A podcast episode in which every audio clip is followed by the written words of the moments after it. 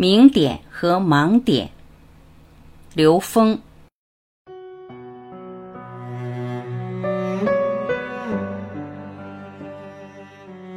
明点与盲点，无名的两种状态。灵为有两种状态，第一种状态就是处于无名的状态，也是轮回的质点。六道轮回最核心的那个点就是自我，就是我执，所以我执是在一念未生之前。那么这个点，它就属于一个盲点，它是一个我执的盲点，也是一个灵为的质点，也是一个灵为的。如果把这个盲点再进一步的参破了，明悟了本来面目，这个时候它呈现的依然还是一个灵为，那这个灵为就不是盲点，而是一个明点。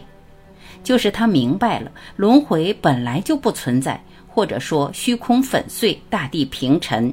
这个时候，他把妄想和执着这两部分都拿掉了，因为妄想是有想法、有念头，而执着指的恰恰就是我们凡夫的盲点的这个点。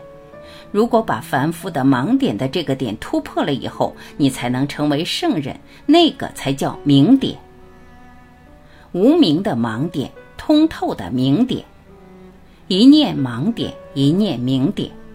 其实灵维是一维的投影，为什么呢？我把一维这条线一竖起来，沿着这个线的方向，任何一个截面其实都是灵维。直线上是由无穷多的质点组成，每一个质点其实都是灵维，所以说它依然是投影。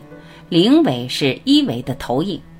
那么，灵为是一维的投影的关键问题，在这一点上有两种呈现：一种是无明的，是盲点；一种是透彻的，是明点。为什么会有无明？这里面有一个关键点：当我执念的时候，当对这个念产生执的时候，这个时候就是一念无明，这时候就是盲点；不执念的时候就是明点。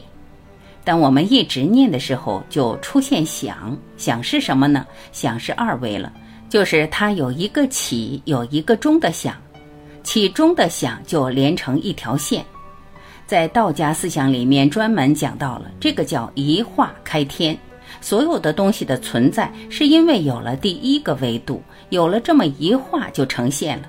那么在中华真文里面讲的第一个基本符就是一横，它叫显现。什么叫显现？一切在不同维度空间里的显化，都是从这一化开始。其实这一化就是一维，也就是从我们执念就开始了。所以从这个角度上，我们知道，只要执念就产生分别，因为那个明点是不执任何一念的。所有能量波通过它的时候，你不执着的时候，它是通透的。但当你执于一念的时候，这个时候就呈现了显化，就有了一维。念字本身就是一个今心当下心，所以当下是通达 n 维的。只有当下，因为你只要是执着在时间相上的时候，或者在任何一个维度上产生分别的时候，它马上就离开当下。当下是无分别。当你执念当下一念的时候，一下就产生分别。